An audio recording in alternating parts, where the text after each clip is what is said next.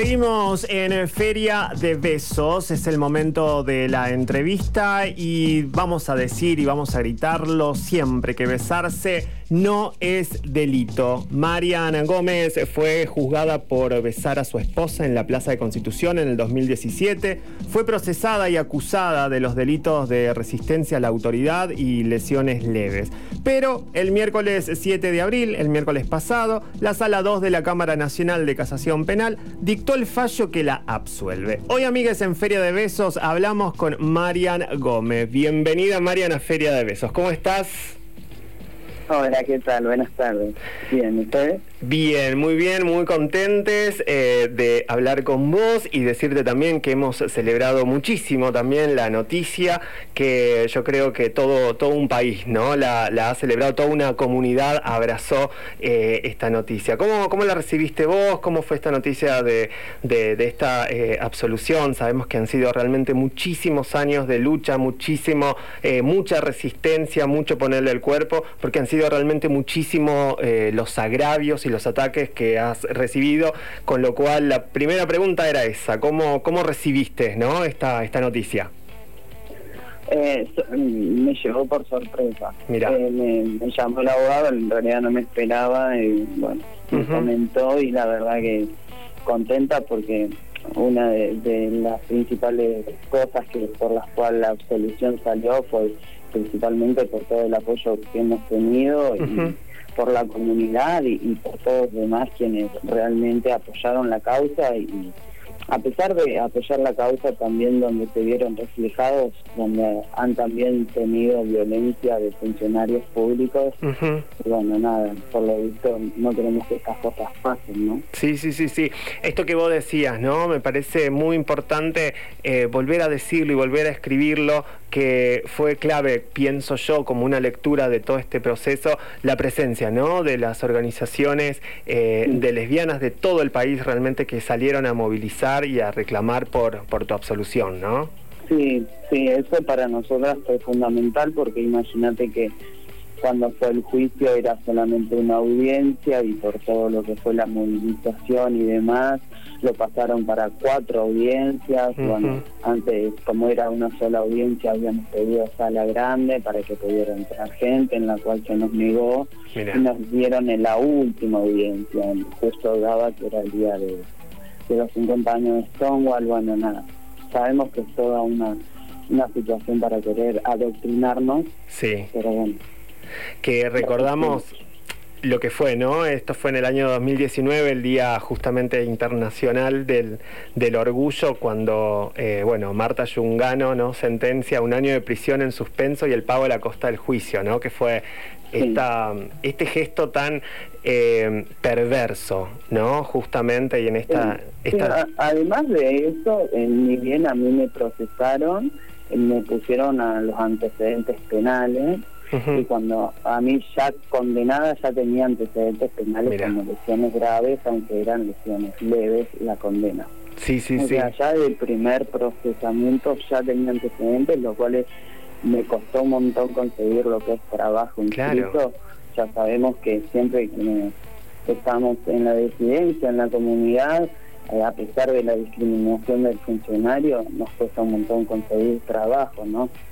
Sí, sí, sí, de hecho, eh, justamente, ¿no? Porque estamos hablando de que fueron cuatro años y que han sido cuatro años crudos, ¿no? Si pensamos en los contextos socioeconómicos, eh, en donde contar justamente con esos antecedentes eh, realmente, realmente ha sido obstaculizar, ¿no? una existencia. Sí, yo lo llamo en realidad torturas judiciales. Total. Donde vemos constantemente femicidas sueltos, pedófilos, pedófilos sueltos aunque tengan condena y demás, y ni siquiera aparecen en los registros.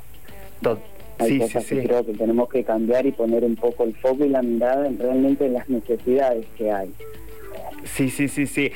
Marian, algo que, leíamos, ¿no? Eh, particularmente lo leía de, Adriana Carrasco, eh, en donde mm, informaban que eh, va a continuar, pero esto vas a denunciar represión institucional, ¿verdad? Eso nosotras lo hicimos, ni bien salimos de, ni bien a mí me, me soltaron de la comisaría. Eso fue un día después. Al día siguiente nosotros nos dirigimos a la Procuraduría a hacer la denuncia por violencia institucional. Ahí, antes que de esa denuncia, eh, eso estaba parado hasta que se diera el resultado de este juicio. Bueno, ahora que este juicio está resuelto, habrá que continuar con el otro. Bien, eh, hola Marian, ¿cómo estás? Te habla, te habla Paula. Nada, desde ya celebrando muchísimo la, la, noticia, me imagino, hablábamos con vos hace un tiempo y decías, y bueno, y si sale la absolución va a ser un golazo. Bueno, alto gol, Marian. Así que bueno, festejando un poco eso.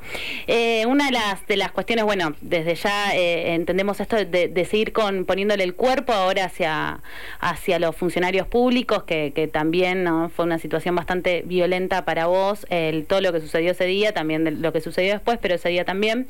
Y hay otro de los aspectos, ¿no? Que, también los hablábamos en su momento, que, que vos decías de una necesidad de perspectiva de género en la justicia urgente, ¿no?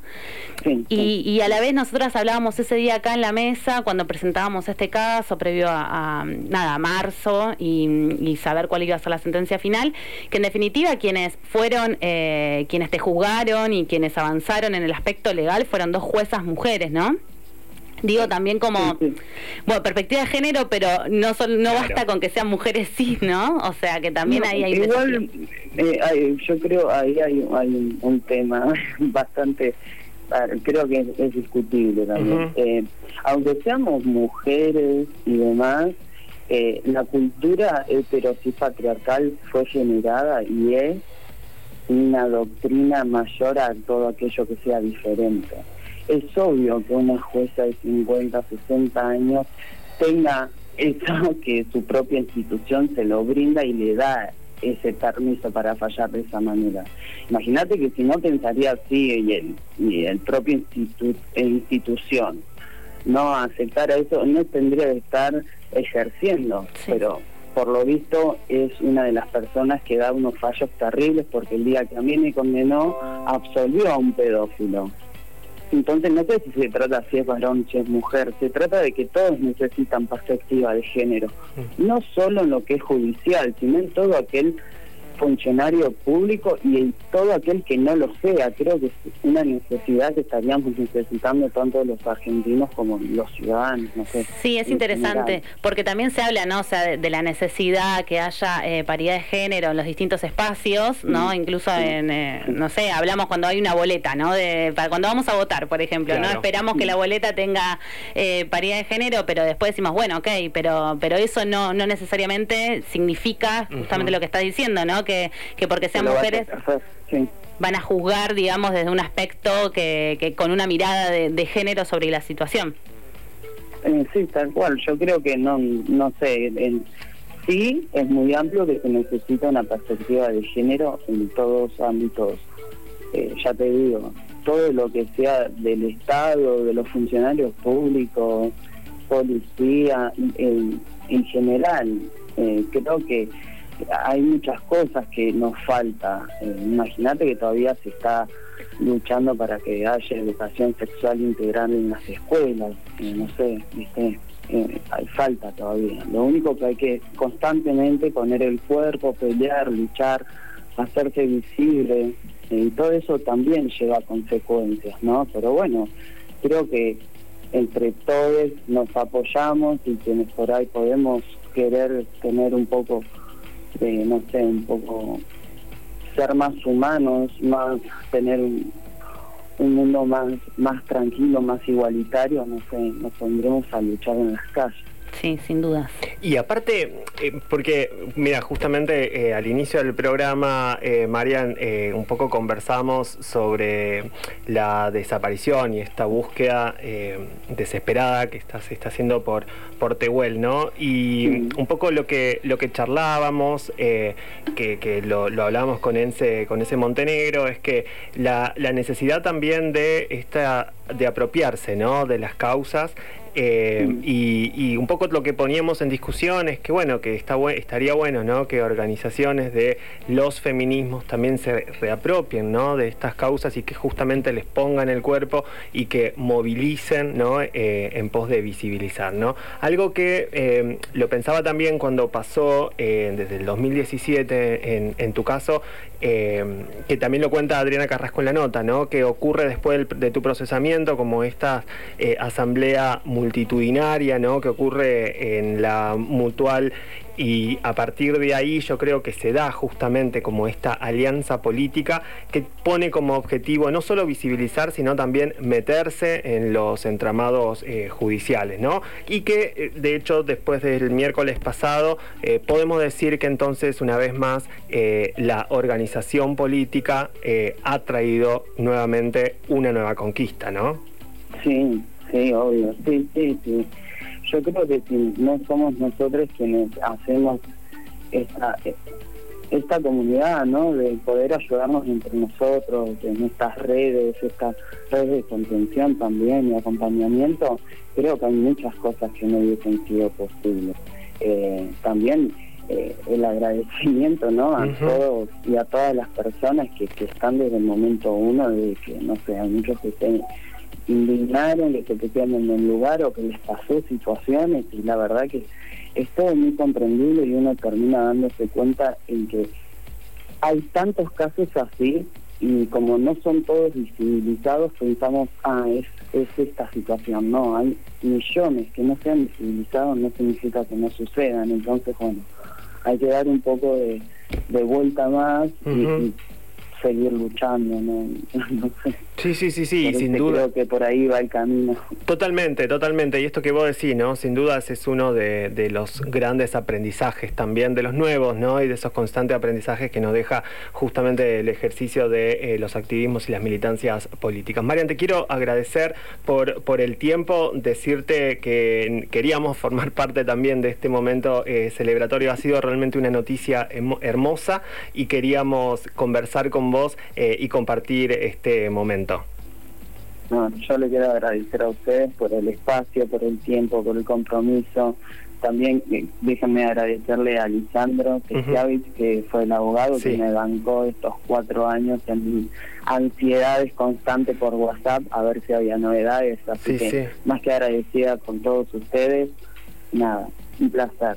Genial, A celebrar, Marian. A Te abrazamos y nos encontramos siempre en la lucha. Sí, obvio, ahí. Así, amigues, conversamos con Marian Gómez. Recuerden que vamos a seguir hasta las 18